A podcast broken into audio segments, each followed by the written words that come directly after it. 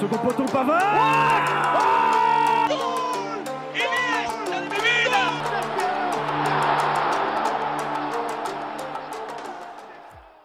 Bonjour à tous et bienvenue dans En Première Intention. Nous sommes le vendredi 1er avril, au moment où on enregistre l'émission.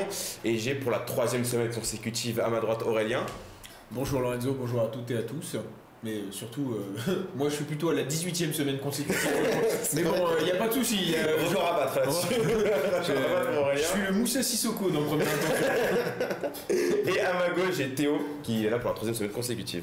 Plaisir partagé. Merci pour la présentation, Lorenzo. Effectivement, si euh, Michel Drucker va probablement euh, nous quitter sur son fauteuil, de, on n'est pas couché, euh, de euh, vivement dimanche, pardon, Aurélien nous s'éteindra sur ce fauteuil. C'est écrit. Exactement. Donc au programme les news, les news extraordinaires, le top flop de la trêve internationale. Ensuite le débat portera sur quel bleu nos chroniqueurs vont voir arriver au Qatar lors de la Coupe du Monde en décembre, enfin en novembre, en décembre prochain. On aura ensuite les matchs à voir du week-end et on finira par un quiz. On commence donc avec les news.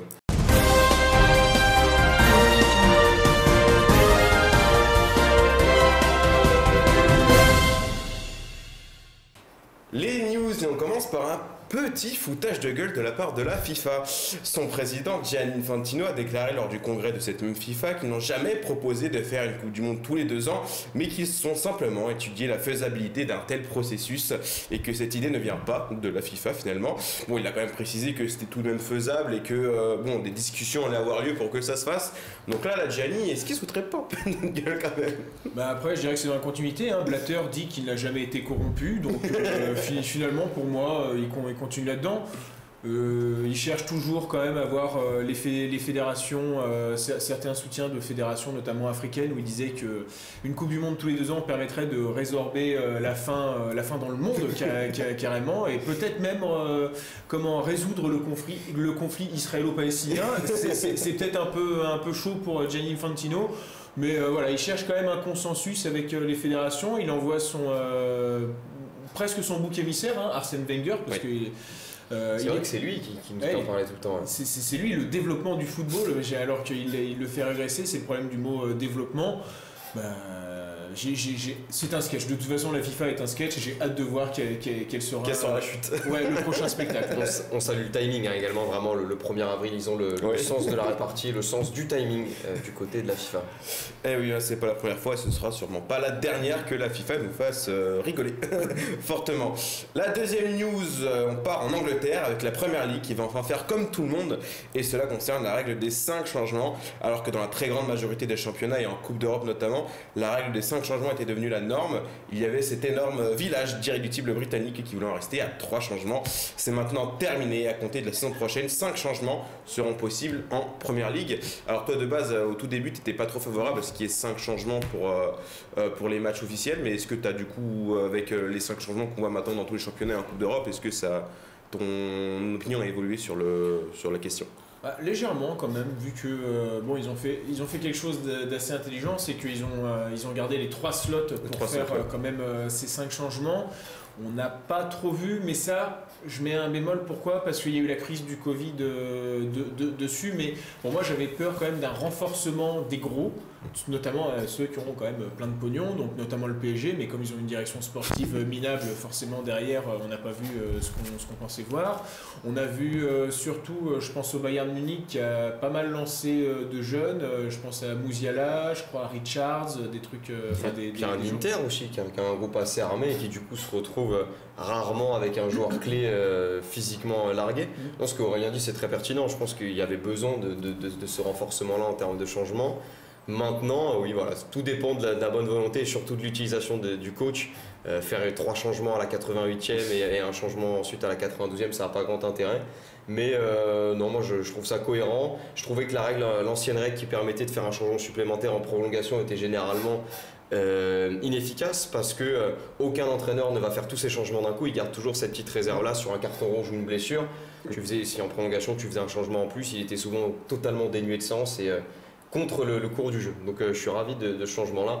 Et tu le rappelais très justement, Lorenzo, euh, il restait plus qu'à convaincre les Anglais dans cette histoire. Et oui, et du coup, euh, oui, ça permet aussi de faire, euh, enfin, de faire, de permettre un roulement de l'effectif et de per- permettre à des joueurs qui n'avaient pas beaucoup de temps de jeu, que ce soit les jeunes ou d'autres, de jouer un peu plus. Et du coup, c'est Après, Non, le problème, c'est que ça, un ça peu, peut être euh, aussi, aussi utilisé pour dire, euh, par exemple, avec la réforme de la Champions League, et augmenter le nombre euh, de matchs, par exemple. Vous Oui, avez, regardez, de toute façon, vous avez les 5 changements, donc euh, augmenter le nombre de matchs. voilà. euh, Les joueurs sont pas fatigués du coup. Voilà, J'espère ça. que ça ne prendra pas la tournure, mais Ouais, c'est vrai que. On espère, mais bon, rien Et on voit plus de jeunes jouer, et c'est ça aussi hein, qui, euh, qui- qu'il faut saluer. Quoi. qu'il faut saluer avec c'est vrai que des, des cinq changements qui va devenir du coup tout à fait normal dans euh, tous les grands championnats et en Coupe d'Europe notamment.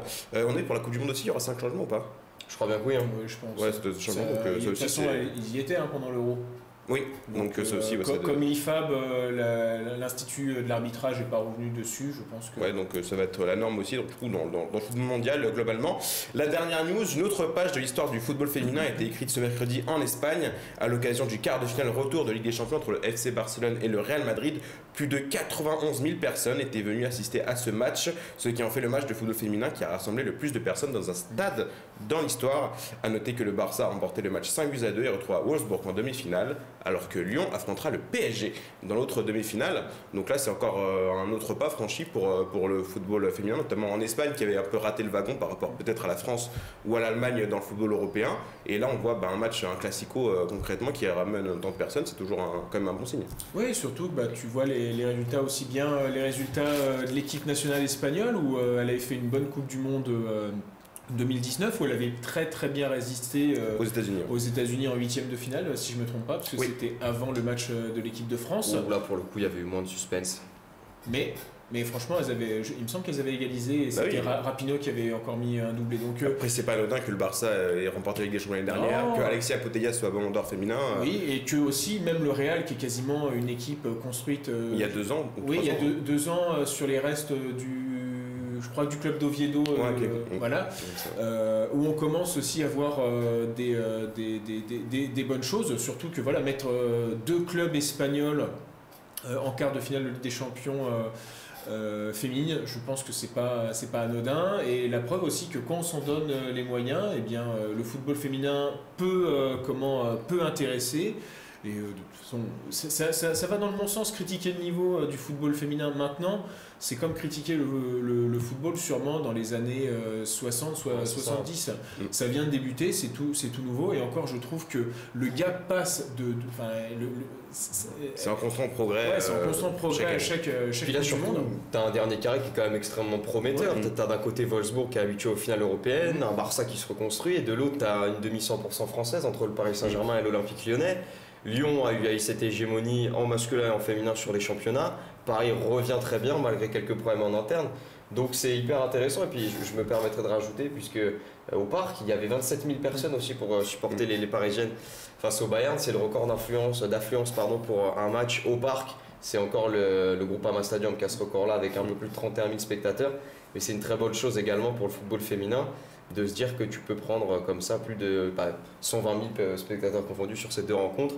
C'est une habitude chez les hommes et j'espère que ça le deviendra chez les femmes aussi parce qu'il faut leur donner cette opportunité de jouer dans des grands stades et devant des, beaucoup de spectateurs. Ouais, je, je pense d'ailleurs que le dernier record c'était aux États-Unis, c'était 38 000 places et je crois que c'était à Portland parce qu'il y a le Portland Tanks Mm. et, le, et les Portland Timbers. Et donc euh, c'est fou pour, enfin, de se dire quand même que là, le record où euh, comment aux États-Unis on sait comment le championnat est très développé euh, pour les femmes, bah, finalement là c'est un record mondial mais surtout européen avant d'être Mm, euh, ouais, c'est de bonnes augures pour la suite et notamment l'euro qui arrivera cette année pour, euh, En Angleterre. pour- en Angleterre pour, euh, pour, euh, pour le football féminin. C'est donc terminé pour les news. On va passer, euh, je vais donner la parole à Aurélien pour les news extraordinaires. C'est parti.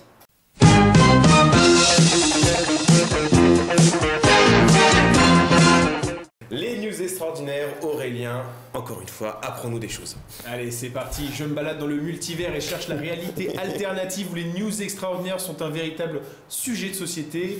En attendant de trouver la bonne, voici trois nouvelles manchettes. Samedi dernier, Port Vale a réussi à battre Sutton pour le compte de la 39e journée de League 2 en 4e division anglaise. Et ce succès a permis au club basé à Stoke-on-Trent de réaliser un exploit impressionnant. Ainsi, ils ont battu les 91 autres clubs professionnels, y compris les 20 clubs actuels de Première Ligue. Dire qu'avec mon équipe amateur, on essaye juste de battre 5 autres équipes du même niveau. Gianluigi Buffon est le meilleur gardien de l'histoire avec un grand H. Et là, tu ne peux rien dire parce que tu en as deux qui vont être contre toi, euh, Lorenzo. Mais il ne peut pas garder tous ses records intacts. Lors de la saison 2015-2016, le champion du monde 2006 avait réussi à ne pas prendre de but pendant 973 minutes. Eh bien, un gardien de 8ème division italienne a fait mieux que lui. Luca Abbiati, de 19 euh, né en 1982, donc qui est presque un genou par rapport à Buffon, né en 77 vient d'empêcher tous les attaquants qu'il a croisés pendant 1037 minutes de pousser le ballon dans les filets. Bah, pour cet exploit, le portier a même reçu un message de félicitations de l'actuel dernier rempart de Parme. Rien à voir avec l'ancien gardien de Milan AC, Abbiati. euh, Non, non, non, non. euh, et pourtant, Christian, et oui, on le salue. on le salue s'il nous regarde. euh, on pense à toi et, et à tout le monde. Et un petit ravalement de façade qui a livré un secret de polichinelle. Des tueurs de pigeons sommeillent dans chaque footballeur du dimanche. Sur une photo publiée sur la page Facebook, Facebook Ascolice, euh, nous pouvons voir l'é- l'église San Tommaso Apostolo en train d'être nettoyée et surtout cette gou- gouttière qui a révélé ce secret. C'est surtout ce que nous voyons par terre qui a rendu ce cliché viral. Nous y trouvons une trentaine de ballons de tout type, de toute taille et surtout un datant de la Coupe du Monde 78. C'est fantastique, on retrouve, on retrouve de ces choses fait quand, on nettoie les églises. Pensez pour tous les gens qui vont vérifier leur toit ce week-end. On espère qu'ils trouveront les mêmes reliques. Si ils vont en pa- en pavillon à côté de stade, vérifier quand même. Donc merci à toi Aurélien pour ces news extraordinaires. On passe tout de suite au top et flop de la trêve internationale. C'est parti.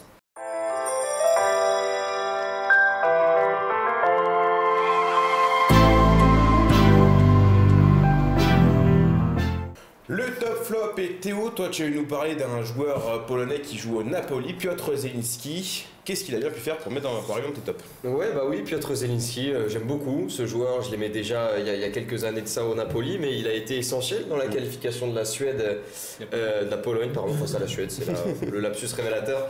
Euh, match très intéressant euh, du, du Polonais, positionné juste à côté de Robert Lewandowski, qui, prend quand même une dimension assez intéressante avec le Napoli depuis deux ans, et qui est, euh, je pense, euh, peut-être pas au top de sa carrière, mais à 27 ans, je pense qu'il a une vraie maturité à- à à, faire valoir lors de cette Coupe du Monde qui va arriver.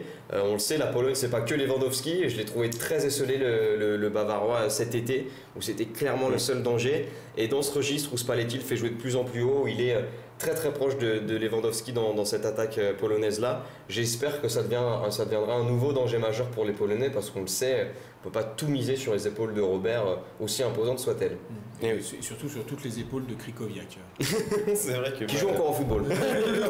C'est vrai, il a quitté Krasnodar, qui, est, Ouais, euh, la qui est Luc dans un, Athènes, il me semble. qui est dans un bordel monstre avec le, le championnat russe et il a joué ses premières minutes avec l'OK Athènes euh, euh, ce week-end. Eh oui, il est, tou- il est toujours euh, joueur de football. c'est toujours- Grigor, hein, pareil, si tu nous vois. On salue le préciser. On salue Euh, évidemment. Toi, du coup, la semaine dernière, on avait fait un très très gros débat sur la reconstruction, de l'Italie et donc euh, la nécessité de faire jouer de plus en plus de jeunes joueurs pour assurer euh, euh, le futur de, la squadra azzurra. Et bah, du coup, contre la Turquie, bah, cette semaine, victoire 3-2 et un doublé d'un certain Giacomo Raspadori. Et bizarrement, hein, bizarrement, on parlait de faire jouer les jeunes dans, dans ce 11 quand même où il me semble qu'il y a au moins 4-5 joueurs de moins de 25 ans, parce que Cristante il doit pas être, euh, peut-être c'est peut-être le plus vieux à 26-27. Bon, fait, j'arrive pas à Mais situer bon. son âge ni son poste. Donc, euh, c'est- vrai aussi. Mais en tout cas, tu avais Tonali, Zagnolo, Scamaca, Raspadori Gigio, et Gigio. Donc déjà, c'était pas mal. Donc on, on- on pointait le fait de, de faire jouer plus les jeunes. Et voilà, et Giacomo euh, Raspadori est sorti euh, de sa boîte, euh, le petit jeune de, de 22 ans, de 22 ans, le natif de Bentivoglio. Et le natif de Bentivoglio, bah, qu'est-ce qu'il a fait? Il a surtout planté euh, un doublé face à cette Turquie. Il a surtout sorti l'Italie d'un piège, parce que... on aurait pu perdre ce match. hein. Ouais, on, on remercie Gigio Donnarumma qui nous a quand même gratifié de deux belles bourdes, dont une, bah, malheureusement, bah, c'est le premier but, but, ouais. Wunder, et un dégagement sur un joueur turc. je la tête d'Ounal et euh, il est tellement choqué de ça qu'il se retourne et il se rend compte trop tard de ça mais euh, dans les sorties les sorties balle au pied de Donnarumma c'est c'est potentiellement un but offert à chaque fois. ouais. Voilà, donc euh, le petit jeune a montré ce que, ce que l'Italie devait faire, donc faire confiance à des jeunes, euh, des jeunes puceaux, et comment...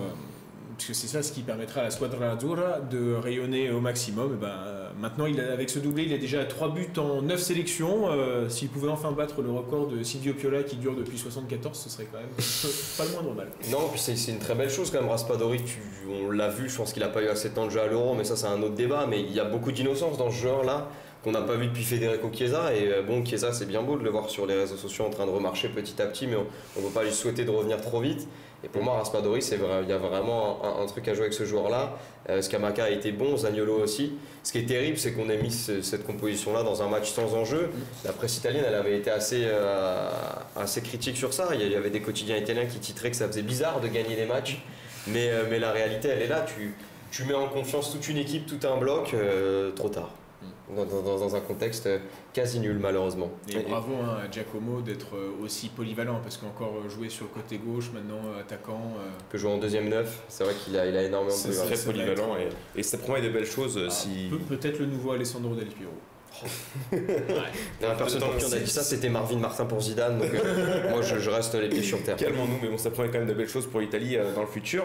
Euh, bah, le parcours de l'Italie, on pourrait comparer un peu au parcours de l'Algérie, hein, qui était passé d'une série d'invincibilité fantastique, de victoire à la Cannes, à bah, finalement être éliminé aux phases de groupe de la Cannes. Et puis là, finalement, bah, un peu comme l'Italie, euh, l'Algérie ne connaîtra pas euh, le Qatar et la Coupe du Monde à la fin de l'année, et éliminé par le Cameroun euh, à cause d'un but de Toko Ekambi dans les toutes dernières minutes de la prolongation. Donc du coup, toi Théo, tu me parles de l'Algérie qui, qui s'est malheureusement reposé sur ses lauriers, qui le paye maintenant, euh, notamment du coup face au Cameroun euh, lors de ses barrages pour la Cannes. Évidemment. L'image de Belmadi à la fin, euh, en larmes sur la pelouse, elle est pour moi que le fruit d'un- destin inévitable. S'il y avait vraiment une notion de fatalité, comme dans les, les plus grandes histoires de, de la, de la Grèce antique là-dessus, parce que tu te reposes sur tes lauriers, tu, tu cherches pas à renouveler ton jeu, tu es constamment dans cette, euh, phase de jeu où tu te dis bon c'est Marès, peut-être que ça va tomber, peut-être que sur un centre de deuxième poteau Ismail Slimani sera là, peut-être qu'il va y avoir un débordement de Belaïli, mais tu peux pas sans tactique de jeu, sans organisation euh, espérer des miracles et il y en a clairement pas eu euh, face au Cameroun. Euh, alors oui, on peut parler des fautes d'arbitrage qui ont été présentes de chacune de- des, des côtés. On a vu que l'Algérie a demandé officiellement à rejouer le match. Euh, je pense que c'est un débat bien trop large parce qu'à ce compte-là, on rappelle Thierry Henry pour rejouer face à l'Irlande et puis on, on remet l'arbitre de la remontada pour, pour refaire un match d'exhibition face au, P- face au PSG et au Barça. Mais la finalité de ça, c'est que l'Algérie n'est pas à la Coupe du Monde. L'Algérie est déchue de, de beaucoup de, de ses principes de jeu qu'il avait mis quasiment sur le toit euh, de l'Afrique, puisqu'il y y a- ce titre-là euh, à, à la- l'ancienne Cannes, l'invincibilité. Donc euh, c'est terrible. Un Cameroun vaillant qui passe, qui n'aura rien lâché. Et on espère pour l'Algérie, parce qu'on a vu que les têtes commençaient déjà à tomber au niveau de la fédération, beaucoup de démissions annoncées depuis cette défaite-là, qu'il y aura une remise en question globale, parce que comme pour l'Italie, c'est une terre de football et il faut faire revivre ça pour les supporters et puis surtout pour l'histoire de ce pays. Et surtout qu'il y a un vivier assez important quand même avec Bien beaucoup sûr. de potentiel. Ouais, donc, et, euh, et en dehors des binationaux d'ailleurs, euh, parce que tu sens que ça, ça commence à faire jaser, d'aller- d'arrêter de courir après des Oussama War, des Amin Gouiri, les mecs ils veulent, euh, les supporters algériens veulent du cru, et surtout t'avais, euh, c'est vrai qu'on était passé sur des conférences de presse assez lunaires avec Belmadi qui était en véritable euh, comment- Sniper hein, qui demandait les origines de chacun des journalistes, qui lui posait des questions. Pour c'est- ça, il était en véritable rapport de force avec les journalistes et euh, tu, tu- tu sens que ça a tendu, ça a tendu son jeu et bah derrière euh, Ah, d'ailleurs- craqué. D'ailleurs, un Youssef Belaïli qui a signé au Stade Brestois hein, cet hiver, qui n'était pas rentré euh, de- depuis plusieurs jours. Der Zakarian avait annoncé en conférence de presse qu'il aurait bien aimé savoir où il était. Euh, les FEDEC euh, du football a annoncé il y a, il y a quelques Oui, minutes de cela qu'il ne veut toujours pas rentrer et qu'on ne sait même pas s'il va rejouer au foot un jour, tellement il a été dégoûté de sa Ah. défaite euh, face euh, au Cameroun. Donc euh, peut-être une Ah, énième ça va- désillusion. ça va rester dans les têtes. Hein. Et ça va rester dans les têtes, c'est sûr que ouais, là-dessus. bah, euh, quand on passe de si haut à si bas en si peu de Bien temps, c'est quand même. euh, Moi j'ai quand même une pensée pour les, les supporters algériens parce que ça avait été mis en avant euh, sur, sur les réseaux sociaux. Il y a des gens qui ont passé quasiment 24 heures dans le stade avant. D'assister au match, qui ont dormi devant pour avoir leur ticket en premier. Il y avait une vingtaine, euh, 20 000 places qui ont été mises en, en vente sur les, les- les- les derniers jours précédant la rencontre. C'est terrible. Je- moi je pense vraiment à ces gens-là. Euh, là c'est vraiment la pensée que j'ai. Surtout que parfois le football a vraiment cette, euh, cet, effet, cet effet expiatoire pour euh, Beaucoup les de gens, Algériens, ouais, pour beaucoup de gens, et notamment l'Algérie, où on sait très bien ce qui se passe actuellement avec, euh, avec le gouvernement et tout, Mm. ce qu'il y a, tout, tout, tout ce qu'il y a autour. Et, euh, ouais, quand le football est aussi important, euh, c'est vrai que bah, malheureusement. quand, quand- quand tu perds ta soupape, euh, ta soupape bah, tu craques. Et tu craques et du coup, euh, on, pour se passer à ton flop euh, Aurélien, on passe d'un pays du Maghreb à l'autre. Toi, tu veux nous parler d'un pays qui a réussi à se qualifier euh, pour la Coupe du Monde euh, face au Mali grâce à sa victoire 1-0 à l'aller et un vieux 0-0 au retour. Tu veux parler de la Tunisie qui vraiment t'a pas enchanté. Bah non, c'est ça. Et surtout, en plus, ça permet un peu de faire aussi une autre, un, un autre rapport avec, avec l'Algérie. C'est que, alors, si la Tunisie est, pas- est passée, c'est en refusant complètement le jeu à partir, de la 30 à partir du but de Moussa Sissako à la 36e minute au stade du 26 juin de, Bamako. Euh, mais surtout, voilà, au match retour, il y a un joueur en tout cas qui m'a impressionné, c'est Aïssa Laïdouni. Laïdouni qui joue à Ferencvaros et qui est surtout euh, de parents algériens et tunisiens où euh, il était censé représenter l'Algérie, il a fini par représenter la Tunisie. Et quand je vois le match qu'il a réalisé contre le Mali, où s'il y a bien quelqu'un qui a permis de défoncer les trois quarts des offensives maliennes, c'est que euh, bah, c'est- grâce à lui. Il a vraiment donné son corps à l'essence. Mais là où j'ai envie quand même de, euh, de taper un peu sur la Tunisie, parce que euh, donc ils ont remplacé euh, leur, leur sélectionneur suite à l'élimination à la Cannes, donc c'était Montser, euh, et j'ai un doute, ils l'ont remplacé par Jalil Kadri, et Jalil Kadri a vraiment refusé le jeu, alors que franchement, bah, quand tu regardes, tu avais du Laidouni, du Ben Romdan, T'as Slity devant qui, qui peut apporter euh, des choses. T'as Sliti, t'as Jaziri, euh, Skiri n'était pas titulaire mais parce qu'il revenait de blessure, t'as Hannibal qui est, euh, qui est, qui est sur le banc. Oui. Euh, Mais le dernier quart d'heure et les, les 5 minutes de prolongation, c'est- abominable. Les joueurs marchaient en reculant pour sortir. C'était, euh, c'est imagé ce que je viens de dire là, mais euh, non, globalement, c'est vrai que c'est une équipe qui a complètement refusé le jeu. Et, euh, et la, la- la fin de rencontre, comme Aurélien disait très justement, c'était tellement de nervosité Oui. entre des Maliens qui étaient à deux doigts de faire débarquer leurs remplaçants ça, pour oui. faire sortir eux-mêmes les Tunisiens, Oui. et des Tunisiens qui de toute façon savaient qu'ils n'avaient rien d'autre à tenter et attendaient patiemment la qualification. Donc c'est assez triste pour le football africain de voir ce, ce genre d'équipe se Ouais. qualifier comme ça.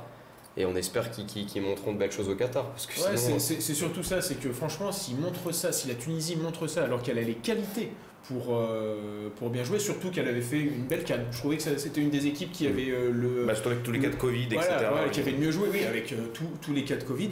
Bah, franchement, euh, je m'attends à mieux, mais c'est mon coup de gueule parce que même si c'est passé, euh, moi qui devais liver ce match, bah, parfois, C'était chiant. C'était embêtant.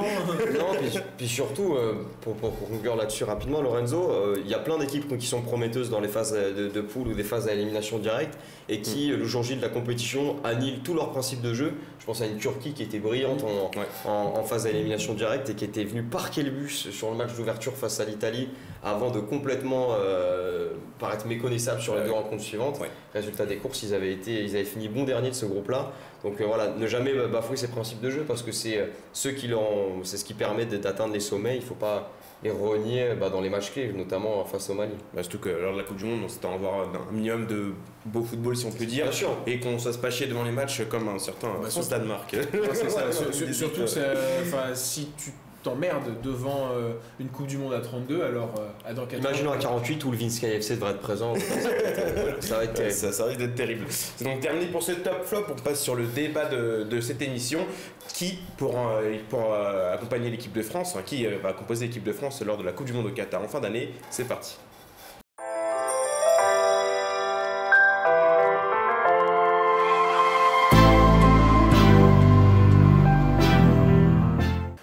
Et c'est parti pour le débat du jour sur l'équipe de France qui sort de deux matchs de préparation plutôt convaincants. hein. la victoire 5-0 contre l'Afrique du Sud et euh, la victoire 2 buts 1 finalement contre la Côte d'Ivoire à la toute dernière minute grâce à une tête de euh, Aurélien autant pour moi, j'ai un petit trou de mémoire. Donc du coup je vous ai demandé euh, chacun de, de faire euh, plus ou moins euh, vos, de donner votre, plus ou moins vos 23 joueurs que vous emmèneriez à la Coupe du Monde au Qatar, même si c'est dans 6 mois, au moins pour avoir un petit, euh, comment dire, une petite euh, preview, une petite, Ouais, une euh, esquisse, un petit hein. aperçu de, de, de ce que pourrait Une donner la liste de Didier Deschamps. Un croquis. Moi, regarde, Aurélien, fais- tu la, vas- tu vas la faire à la, à la Didier Deschamps pour les gardiens. Alors, Alors, pour les gardiens. Euh, non, pour les gardiens, pour le moment. euh, alors pas du troisième au premier gardien. du troisième au premier gardien. Pour le moment, je choisirais quand même euh, Alban Lafont. Bien sûr. Voilà, Alban Lafont, Mike Maignan et Hugo Loris. Alors pourquoi Lafont Euh, Je veux quand même ajouter un truc. Enfin, avant euh, qu'il y, ait- qu'il y ait le débat, il faudra sûrement prendre en compte ça. C'est que on jouera quand même une Coupe du Monde où la saison sera, sera démarrée, contrairement aux autres, aux autres trucs où la saison est finie. Mhm. Et donc là, les mouvements de joueurs durant ce mercato hivernal et leur phase, euh, comment, euh, et parfois les phases d'adaptation Ça pourrait changer nécessaires, choses, ça pourrait changer euh, pas mal de choses. Mais c'est vrai que pourquoi je mets Alban Lafont Pour le moment, Alphonse Areola et comment dire et le troisième gardien, c'est vrai que le troisième gardien, on dit toujours que c'est c'est le mec pour faire pour, faire la fête. Surtout que euh, mais, mais le problème c'est que Alphonse Areola il est déjà deuxième gardien il joue que les matchs de l'UEFA de la coupe de enfin de l'Europa League Mm. avec euh, West Ham donc déjà s'il arrivait peut-être s'il arrivait à dépasser Lucas Sabianski je euh, je On réfléchirait à le mettre. Je réfléchirais. Et surtout, ça fait des années que ce statut du troisième gardien il est obsolète en équipe de France. On a eu des Costil, on a eu des Areola, on a eu des, des Ruffier. Même si on a été Are- son gardien. Areola a fait euh, la seule prestation qu'il a faite en équipe de France. Ouais, il a été extraordinaire face à l'Allemagne. Mais après, le problème d'Areola, c'est que c'est, on, on parle d'un joueur qui, encore à quelques années, était considéré comme l'éternel espoir du Paris Saint-Germain, alors qu'il avait largement dépassé la barre des 25 ans. Donc le choix d'Alban Lafont, il est hyper pertinent. Maintenant, c'est vrai que tu le dis très justement, peut-être que Il est gagné en régularité hein, quoi, Il a avec son match contre quand le il était parti du- de, la, de la FIO, c'est vraiment l'une des premières questions que je me posais. Il y a deux inconnus par rapport à ça. Est-ce que Hugo Lloris va revenir à Nice cet été et dans quel état il va arriver euh, chez les Aiglons Et est-ce que Alban Lafont va pas chercher ou prétendre à une meilleure écurie cet été et va euh, complètement flinguer ses deux premiers mois et arriver détruit à la Coupe du Monde? C'est ça aussi. D'où ma seule le- certitude, Mike Maignan, j'espère qu'il sera au Et qu'il au faut le mettre en numéro 1 Pour moi, oui. Pour moi, c'est bah, je vais laisser Aurélien répondre, mais pour moi, évidemment qu'il a sa chance. Alors, Parce que toi, tu pars. Ouais. Bah oui, Mike Maignan, il a un potentiel de numéro 1 bis. Là, mais vraiment, il est passé. C'est plus le joker de luxe, là, c'est le. pas un joker de, de, de- de luxe. Alors c'est vrai que pour le moment, on l'a vu que contre l'Afrique du Sud et contre l'Ukraine où il se prend une, une, euh, une frappasse de 30 mètres de. de Malinowski. pas non, c'est pas Malinowski, c'est Tsi- Tsigankov. Le, ouais, le- Tsigankov. Euh, donc, euh, mais c'est ça. Mais après, Loris, c'est le capitaine. Donc, j'ai préféré. Enfin, tu, tu sais très bien que Loris sera euh, Oui, le voilà. goal de l'équipe de France parce que c'est c'est le capitaine. Mais en revanche, c'est sa dernière, si- je pense. hein. Si, tu devais jouer à FIFA, peut-être que tu songeras à mettre Mike Maignan parce que t'as pas, t'as, t'as pas euh, les émois du Loris. Mais du coup, toi, tu mettrais du coup Lloris ou Maignan là, au jour J. toujours Lloris. Toujours Lloris. Hugo Boss, euh, Hu- Hugo Boss est toujours présent, même s'il est capable de faire euh, quelques bourdes. Je crois que je l'ai vu faire un truc euh, face à la Côte d'Ivoire. Ouais, non, non, mais, bah, Mais- c'est surtout, ça fait trop de changements en un Oui, coup. bah, le but sur. PP, c'est un Et peu. le but sur bébé, et puis surtout, Didier Deschamps doit déjà réfléchir à un groupe stable. Et il y a le Brassard qui est, qui est pour l'instant sur le bras gauche de Dugo Lloris, compliqué de le, de le changer. Et du coup, toi, tu garderais les trois gardiens un petit coup Lafont comme. je reste, je reste comme- sur le même choix Aurélien. qu'Aurélien, mais avec forcément cette amertume de me dire que Mike Maignan va jouer que le troisième match de phase de poule, et alors qu'il mérite bien mieux, mais ce sera peut-être que pour faire un Euro 2024 encore plus prometteur. Alors pour les défenseurs, je vais te donner, laisser euh, dire tes. Du coup, commence par les latéraux. Du coup, mes latéraux, euh, mes latéraux pistons presque. latéraux pistons, vrai- effectivement, parce que la devrait c'est vrai que bah, en prenant en compte ça, je prendrais donc Ferland Mendy et euh, Théo Hernandez. Et, du coup, Lucas Digne qui et passera à la qui, est, euh, qui passe à la trappe. Et c'est terrible, c'est terrible pour Lucas Digne parce que quand on regarde le match contre l'Afrique du Sud, il a fait un super match. De toute façon, dès qu'on fait appel à lui, Lucas Digne répond C'est présent. qu'il paye, il a une réputation pas forcément folle, mais euh, parce que, parce peut-être des passages courts euh, euh, éclairs au FC Barcelone et à l'AS Roma, mais ce joueur-là qui était le capitaine emblématique d'Everton et qui s'est fait blacklister par Rafa Benitez, a eu la chance de retrouver un Steven Gerrard euh, à l'écoute et attentif à Aston Villa. Il, il avait fait une interview avec lui récemment, il disait que la première chose qu'il a fait, c'est discuter 4 heures dans un vestiaire avec l'ancien joueur des Reds et qu'il l'a vraiment mis à l'aise par rapport à ça. Le problème, c'est qu'il empathie derrière parce que Aston Villa et Everton, c'est pas le même statut. Et, euh, et c'est vrai que ça a toujours été un joueur sérieux. Peut-être euh, un peu trop euh, linéaire dans, dans certaines de, ses, de, de- de son jeu, vraiment à latéral gauche à l'ancienne. Alors que quand tu as deux locomotives à côté de toi, comme Théo Hernandez et Fernand Mendy, c'est difficile de sortir son aiguille du jeu, Et malheureusement. de l'autre côté, du coup, enfin, du coup, pour les latéraux gauche, tu partirais Je pareil. suis évidemment le, Théo. Hernandez et, euh, et Fernand Mendy. Et à droite Euh, bah, c'est vrai que j'ai pris que. euh, À droite, tu m'as dit, euh, du coup, euh, Jonathan Klaus. je prends que Jonathan Klaus. Et finalement, oui, que Jonathan Klaus et Kingsley Coman, du coup, qui, va, qui arrivera Voilà, plus tard, sera- peut-être, pour mais euh, en ça, ça me permet un peu comme euh, Didier Deschamps, c'est-à-dire que Jonathan Klaus, euh, on a vu qu'il a des belles, euh, des belles envies, même s'il a été un peu timoré, mais tu m'étonnes que C'est sa première sélection, donc évidemment. première sélection et surtout Oui, siffler. dans un euh, stade oui, euh, où les, les oui. supporters avaient rien à faire là-dedans. donc, Voilà, euh, donc euh, il y, y avait ça. Euh, et en fait, ça permet aussi, il est. il- assure plus défensivement, même si c'est pas non plus euh, la, la- la panacée, il assure plus défensivement qu'un Kingsley Coman. Et donc c'est ça, c'est jouer euh, sur ce type de profil. Un, un piston complètement, euh, complètement C'est vrai que ça peut, oui, ça peut permettre de varier les, de varier les, les Varier les plaisirs. plaisirs. Les plaisirs, Puis tu te retrouves pour une fois aussi dans cette configuration où tu seras pas à l'euro à devoir mettre un Adrien Rabiot en galère à gauche. Oui. C'est de l'autre côté. Mais... si ag- Il n'a pas été si mauvais, mais c'est pas son poste. On peut pas, tu peux pas partir dans ce postulat. Je sais pas pourquoi j'ai parlé comme José Garcia. la vérité, si je m'en trompe. Mais, mettez les joueurs à leur poste. Pour une fois qu'on va avoir cette possibilité-là d'avoir Jonathan Klaus de métier et un Kingsley Coman qui sait bien s'adapter, c'est pas la peine de, de mettre une liste interminable. Pavard va jouer central, euh, Didier Deschamps l'a annoncé récemment.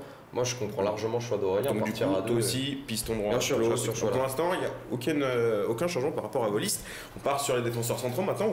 Il va peut-être y avoir des, des changements. Je te laisse de tenir tes, nos, tes 4 centraux du coup.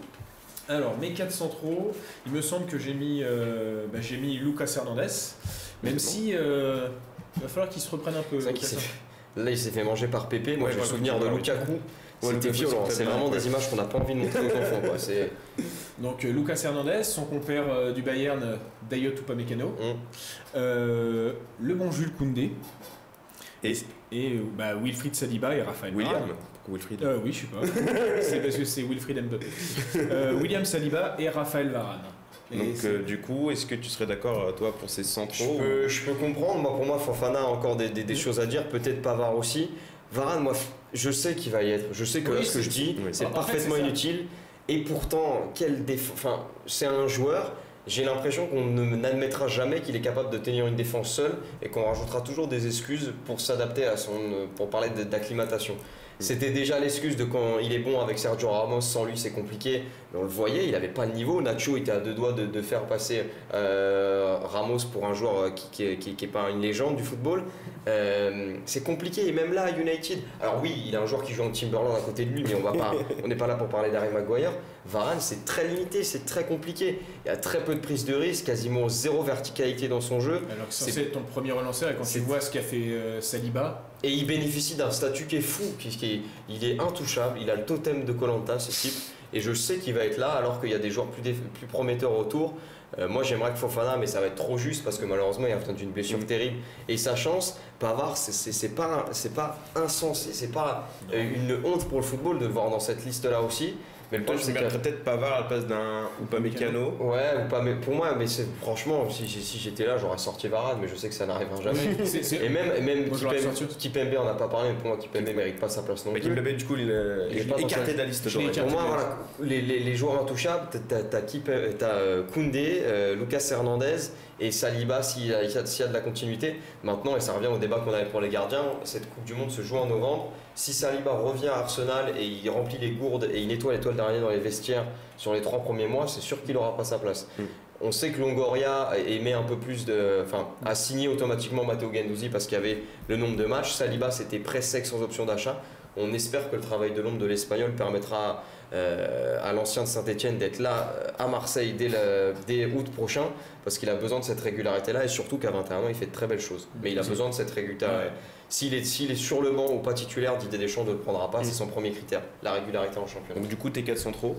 Mes quatre centraux, je vais partir sur Koundé, euh, Lucas Hernandez, Varane, parce que je sais qu'il bougera pas, et, euh, et un balotage Upamecano Pavard que je vais laisser à, à Upamecano, euh, je vais lui laisser le bénéfice du doute. Pour l'instant, aucune, euh, Non, aucune mais différence dans par, par contre, c'est vrai que tu as quand même pas mal de personnes dans, euh, comment ça s'appelle, dans la salle d'attente hein, quand même pour les Voilà. centraux Ouais. parce que Pour moi, Pavard, il Oui, est juste derrière la porte, et euh, Saliba, Fofana, on a aussi euh, Nordi Mukele, on parle pas aussi pour non, Fra, oui, mais c'est vrai. Nordi Et. Todibo, Todibo, il y a surtout un joueur moi qui voudrait, que je, je voudrais parler, c'est Pierre Calulu. Pierre Calulu qui Oh, pourrait pour moi être une des surprises. Qu'est-ce que j'aimerais, qu'est-ce que j'aimerais. Parce que Pierre Calulu, il a l'avantage d'être vra- vraiment, il est Deschamps compatible. C'est le mec le plus Deschamps compatible. Il peut jouer en défenseur central. Il a joué peut jouer 28, maladroit. 20 28 matchs cette saison. euh, en comment à l'AC Milan, il en a fait, euh, que je dise pas de bêtises, il en a fait 10 dans l'axe, 13 en tant que latéral droit, 4 en tant que latéral gauche, et le seul où je l'ai pas noté, c'est qu'il avait remplacé Thiemoué Bakayoko euh, au, au milieu. Donc c'est une polyvalence que peut adorer euh, Didier Deschamps. Et, euh, Latéral droit de formation, euh, j'ai arrivé à coup zéro au Milan AC parce que je- Jean-Michel Aulas considérait que c'était pas un joueur de foot, il l'avait pas formé. Euh, C'est vrai que j'y ai pas pensé parce que bon, on connaît l'attachement respectif qu'Aurélien et moi on a pour le Milan AC, mais là, ce serait même plus un rêve. Je serais, je serais au centre pour Ça fait partie des, des, des petites euh, surprises de. À, à mon avis, Pioli va, il va compter sur lui. euh, Ouais, Oui, ouais. continue sa progression, euh, du côté de Milan AC. Bon, désolé parce qu'on n'a pas énormément de temps, donc on va vite passer au milieu de terrain. Mais du coup, pour l'instant, aucune différence dans, dans vos listes. Milieu de terrain, toi, euh, Aurélien, je te laisse nous dire tes 5 milieux de terrain. Eh ben, c'est vrai qu'elle ressemble beaucoup à cette euh, liste de Didier Deschamps, mais je mettrais donc euh, Matteo Gendouzi, N'Golo Kanté, Paul Pogba, Maxence Cacré et Aurélien Chouameni. Donc, excite Adrien Rabiot et entre Maxence Cacré pour toi. Oui, parce qu'en fait, c'est le problème d'Adrien Rabiot. Adrien Rabiot, euh, tu le vois, il a un potentiel, il a une bonne frappe, il a sûrement une bonne vision de jeu, mais le problème, c'est qu'il c'est un monstre de sobriété. Et le problème qu'on voit avec Adrien Rabiot, qui a quand même déjà euh, 27 ans, c'est que quand il arrive en équipe de France et que des jeunes arrivent en équipe de France, ils font comme lui, tout Mais mais, en en mieux. mieux. voilà, c'est ça. Tu vois Matteo Gendouzi qui a réussi à sa première passe décisive, son premier but Mm. sur ces deux matchs. Tu vois Aurélien Chouameni qui a été énorme encore au milieu de terrain, associé avec Pogba et euh, qui a été récompensé euh, par ce but. Bref, euh, c'est sûrement c'est le cas. il il est sûrement coup- un délit de sale gueule avec Adrien Rabiot, mais Et du coup, pourquoi Maxence Cacré plutôt qu'un Eduardo Camavinga ou encore un qui est Fred Thuram alors j'ai préféré euh, parce que d'agent- Maxence Cacré est un peu a ce profil un peu mieux récupérateur que euh, Eduardo Camavinga parce qu'on voit que Carlo Ancelotti essaye d'utiliser donc euh, le jeune français à la place d'un Casemiro c'est vraiment pas ça et il, il est plus à l'aise quand il fait du cross Quand il remplace euh, Modric, ouais, un cran plus haut. donc euh, il y a ça, il y a, je pense que euh, Maxence Cacré est un des joueurs lyonnais les plus utilisés euh, cette année, du- oui. euh, en dehors d'Anthony Lopez. À bien mettre dans le contexte de sa blessure, il s'est blessé au Oui, il vient de se blesser. un mois, un mois, un mois et C'est demi. Ça, donc, 4 semaines, fin de c'est saison, ça. c'est voilà. quasiment. Et euh, comment euh, et mais après voilà, on n'est pas à l'abri que, euh, comme on dit toujours et on va toujours le répéter à chaque fois, à chaque fois, à chaque fois. Mais euh, la saison va commencer et euh, un peu comme Benzema avait galéré sur sa première saison au Real Mm. Madrid, peut-être que Camavinga va s'imposer et être directement dans notre jeu dès euh, août euh, prochain. Et, euh, Ouais, et ça on se pas mal euh, au Real Madrid de toute façon. Alors du coup, toi, le milieu de terrain, tu Je prendrais la me, je- je me retrouve ouais, dans, dans- dans ce que Aurélien dit. Euh, Pog- Pogba et Kanté, tu es obligé d'avoir cette garantie-là. Maintenant, euh, le problème, enfin, euh, de toute façon, on n'a pas d'autres joueurs pour les remplacer, mais cette Coupe du Monde en novembre, elle, met un contexte complètement fou pour plein de joueurs. Chouameni, il y a de grandes chances qu'il parte cet été, à savoir que, que vont donner ces deux premiers mois, qu'ils soient au Real, au PSG ou ailleurs. Cacré, qui est à deux ans de la fin de son contrat, veut pas partir libre de Lyon et il n'y a toujours pas d'accord de prolongation, donc s'il part, ce sera cet été. Et du coup, tu pas, t'as, un flou quand même autour de ça. Kanté et Pogba sont les deux plus certains, et encore Pogba, on sait pas. Et Donc, même euh, Kanté a eu des pépins physiques. ouais, euh, Je suis certain de, des capacités sur le terrain de ces joueurs-là. J'ai un peu plus de doutes sur leur, leur situation contractuelle. J'espère qu'ils seront tous Mais du bien coup, dans tu, leur tête. tu partirais que- sur les 5 mêmes du coup. Tu pars sur les cinq que mêmes. Aurélien. Putain, mais euh, petit, vous prenez Ah tout ouais, mais euh, d'un- d'un côté, on est d'accord, on, on- on- on aime le football, on a à peu près la même vision. euh, Ouais, voilà, bah, Toi, si tu veux, je te rappelle Morgan Schneiderlin, il n'y a pas de souci. mais, mais mon but, c'est de mettre du football. Quoi. Mais c'est vrai, tiens, tu, tu parlais de Kefren Turam, ça, il aura un, un- un rôle à jouer. Et je rêve d'un. Surtout s'il continue sa, sa progression. après, tu peux euh, même pas dire être là. Enfin, si, si tu veux que je me positionne en romantique du football, je te, je te ramène Amid Adli de, de, de Bordeaux, qui est le seul joueur qui est capable d'utiliser ses deux pieds. Euh, le- dans l'effectif bordelais, je parle. Le problème, c'est que tu as des joueurs tellement au-dessus que, à part le prendre pour la folie du football ou pour le nom du Yacine jeu, Ali du coup, parce que t'as Euh, Yacine, le joueur. Leverkusen. euh, Yacine Adli, tu, tu, tu- tu- enfin, le. Qui sera sûrement titulaire au Milan, hein, peut-être. Eh oui, on l'espère. Tu peux pas le prendre pour le- la beauté du football, surtout parce que c'est pas un argument qui marche pour Didier Deschamps, et parce qu'il y a malheureusement des joueurs avec un meilleur standing et des, des meilleures performances. Et du coup, bah, on passe aux, aux attaquants. Alors, euh, bah, toi, du coup, concrètement, euh, Aurélien, euh, je te laisse nous dire des attaquants qui sont un peu, peu de choses près les mêmes que ceux qui ont été appelés par Didier Deschamps euh, pour les deux derniers matchs, mais avec euh, une ou deux petites euh, surprises. Euh, donc je garde Karim Benzema, Coman, jure. Moussa Diaby, Antoine Griezmann. Je garde Kylian Mbappé parce que c'était quand même mon point stat.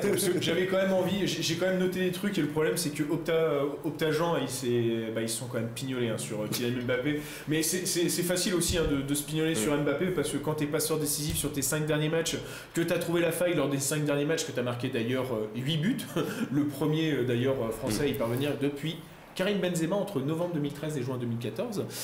Euh, mais je prends Amin Gouiri et surtout, euh, comment bah tu voilà, prends euh, Christopher Nkunku. Christopher Nkunku. Donc, du coup, donc, Pas d'Olivier Giroud, Pas mais d'Olivier Giroud. Amine Et Gouiri. alors c'est mon problème parce que j'adore Olive, euh, surtout que Olivier Giroud, quand tu vois là les deux, enfin, le rassemblement qu'il a fait, c'était c'était hors norme. Mm. On, on peut le dire, il a quand même fait deux gros matchs, euh, deux gros matchs Et c'est pour ça qu'il le prend pas. hein. C'est tout, tout le Ouais, l'analyse de- de- là-dedans. C'est euh, bon. Après, Après, la question c'est où est-ce que sera Olivier Giroud euh, en novembre Sur le toit de l'Europe avec le Milan. c'est- En- en- parce qu'en plus, c'est vrai que depuis la fin de l'Euro, euh, Dédé, il avait décidé de s'en passer euh, pour faire place à la relation Mm. hétéro-curieux entre euh, Karim Benzema et, celle-là. et, et- et Mbappé. Mais, mais voilà, t'as as Olivier, il a une nouvelle fois remis euh, l'église euh, au centre euh, Mm. du village. Deux, deux deux titularisations, deux buts. Et même si Dédé a dit euh, que ça dépendra de beaucoup de choses, bon, pour moi, ça dépend pas, ça dépend pas de ça. Donc Mais- plutôt Amine qui fait une énorme somme du côté Gouiri. de Chelsea. Et du coup, toi, euh, Alors, moi, je, je comprends les choix de de- d'Aurélien, mais j'ai j'ai un doute sur deux joueurs, Amine Gouiri et euh, Moussa Diaby. Moussa Diaby, parce que c'est très simple, c'est un remplaçant. Donc, euh, Mm. s'il rentre, il doit rentrer dans un contexte particulier. Il peut pas remplacer Théo Hernandez au risque de complètement déséquilibrer l'équipe. Mm. Soit il rentre à la place d'un des deux buteurs, mais on ne sait pas où est, le- où est le réel positionnement. Coman. Coman peut-être, mais pour moi c'est une prise de risque. Nkunku pour moi doit y être, c'est le remplaçant le plus fiable à Griezmann euh, derrière les deux attaquants. Et euh, pourquoi j'ai un doute aussi avec Armin Gouiri, c'est parce que pour moi Olivier Giroud en termes d'expérience a plus intérêt à jouer euh, là-dedans. Donc ma liste des 5, enfin des, attaquants, j'enlèverais Moussa Diaby, je mettrais Olivier Giroud à la place.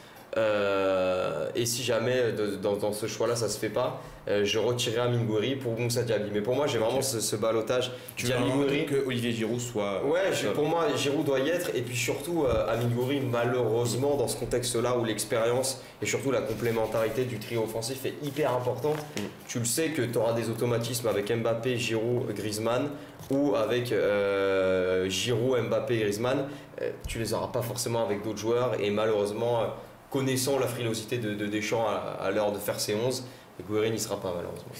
Euh, voilà, c'est donc terminé pour ce petit débat sur, euh, sur l'équipe de France. Je trouve qu'en assez peu de temps, on a réussi à faire quelque chose de plutôt euh, solide et qu'on a revu, en- en- on a passé en revue la- les différents postes, les, différentes, les différents joueurs qui seront euh, probablement là euh, pour, en novembre, en décembre pour la Coupe du Monde au Qatar. Sachant qu'il y a la Ligue des Nations aussi qui va arriver. Et qu'il y aura aussi les matchs de Ligue des Nations qui seront un peu importants. On passe très vite au match avant du week-end. C'est parti.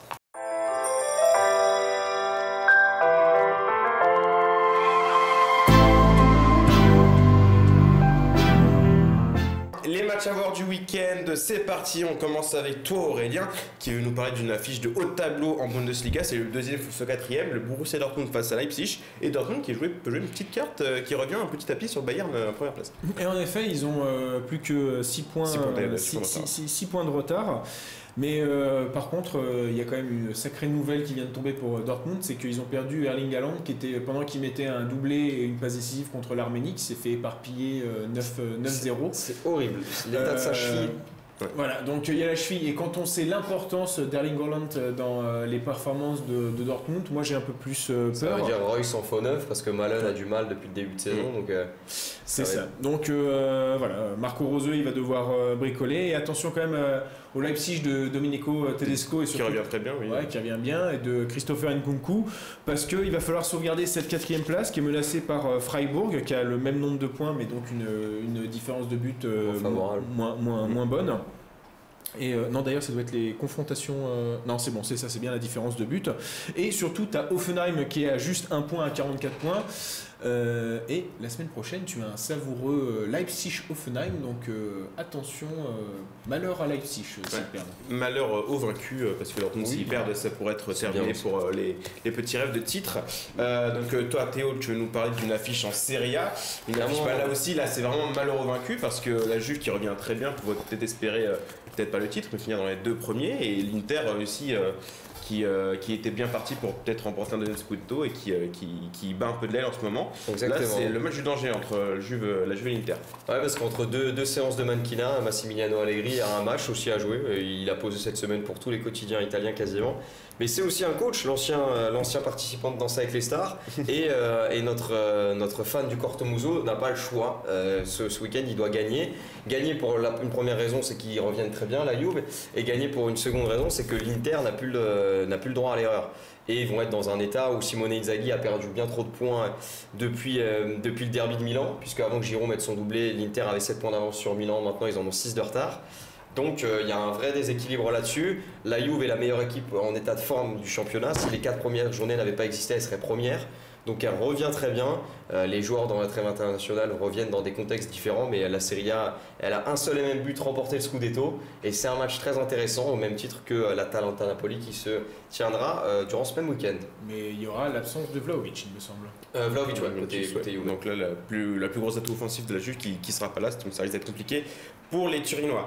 Donc euh, merci à vous pour cette émission. Malheureusement, il n'y aura pas de quiz parce qu'on manque un peu de temps, mais vous inquiétez pas, normalement, la, la semaine prochaine, euh, ce sera le retour euh, du quiz et on va voir si Aurélien gardera sa couronne pour, euh, pour la semaine prochaine. Tu as une semaine de sursis. Pour la Profites-en. 18 e semaine consécutive. là Moi, je remercie la régie pour euh, cette corruption qui m'aurait proposée. Et, euh, et ce sera euh, pas sans conséquence, évidemment. Donc voilà, Et merci. Robert Vitek, hein, on salue la semaine. On l'a salué la semaine dernière. Donc merci à Aurélien Etienne de m'avoir accompagné dans cette émission. Merci à Agathe de nous avoir aidé en régie. Merci à vous de nous suivre sur YouTube et Spotify. On se retrouve la semaine prochaine pour une nouvelle émission d'un première attention. Bon week-end à tous. Ciao à toutes.